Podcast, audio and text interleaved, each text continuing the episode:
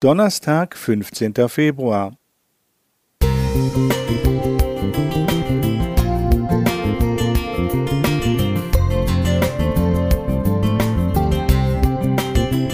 Ein kleiner Lichtblick für den Tag.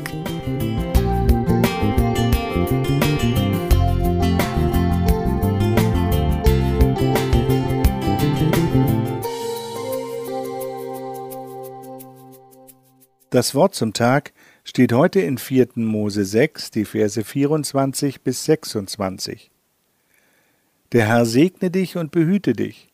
Der Herr lasse sein Angesicht leuchten über dir und sei dir gnädig. Der Herr hebe sein Angesicht über dich und gebe dir Frieden.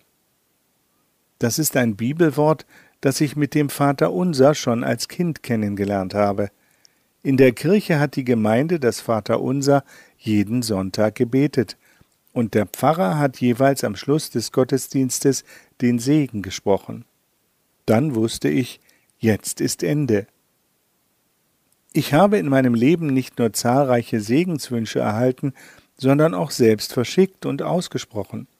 Jedes Segenswort ist ein Wunsch, dass es dem Nächsten gut geht und dass er eine schwierige Situation heil übersteht.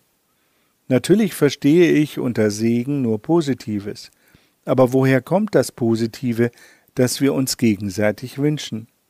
Dem Text nach ist Gott der Segnende und Handelnde. Die Priester sagen nicht, ich oder wir segnen dich, sondern sie sagen, Gott segne dich. Ich frage mich, kann nur Gott allein segnen und wir Menschen nicht? Sind unsere menschlichen Segenswünsche nur leere Worte? Natürlich nicht. Worte können trösten, Mut machen, Liebe und Anteilnahme zeigen. Aber Worte allein sind in Krisensituationen zu wenig. Was wir brauchen, ist tatkräftige Hilfe, die wir im Segen von einem allmächtigen Gott erwarten. Zweimal ist vom Angesicht Gottes die Rede.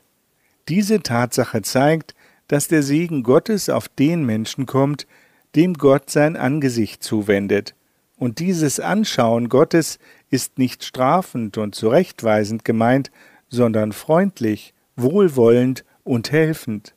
Mit anderen Worten, Segen meint, Gott sieht uns an, er ist anwesend und gegenwärtig. Gott will mich segnen, er blickt auf mich. Ich bin ihm nicht fremd, er weiß, was ich brauche, er sorgt für mich. Ich weiß, auch im Segen kommt es auf Gottes Willen an, auch wenn das Handeln Gottes manchmal nicht meinen Wünschen entspricht, weiß ich doch, dass Gott es gut mit mir meint. Selbst hinter seinem Schweigen steckt nichts Böses, sondern daraus wird am Ende etwas Gutes.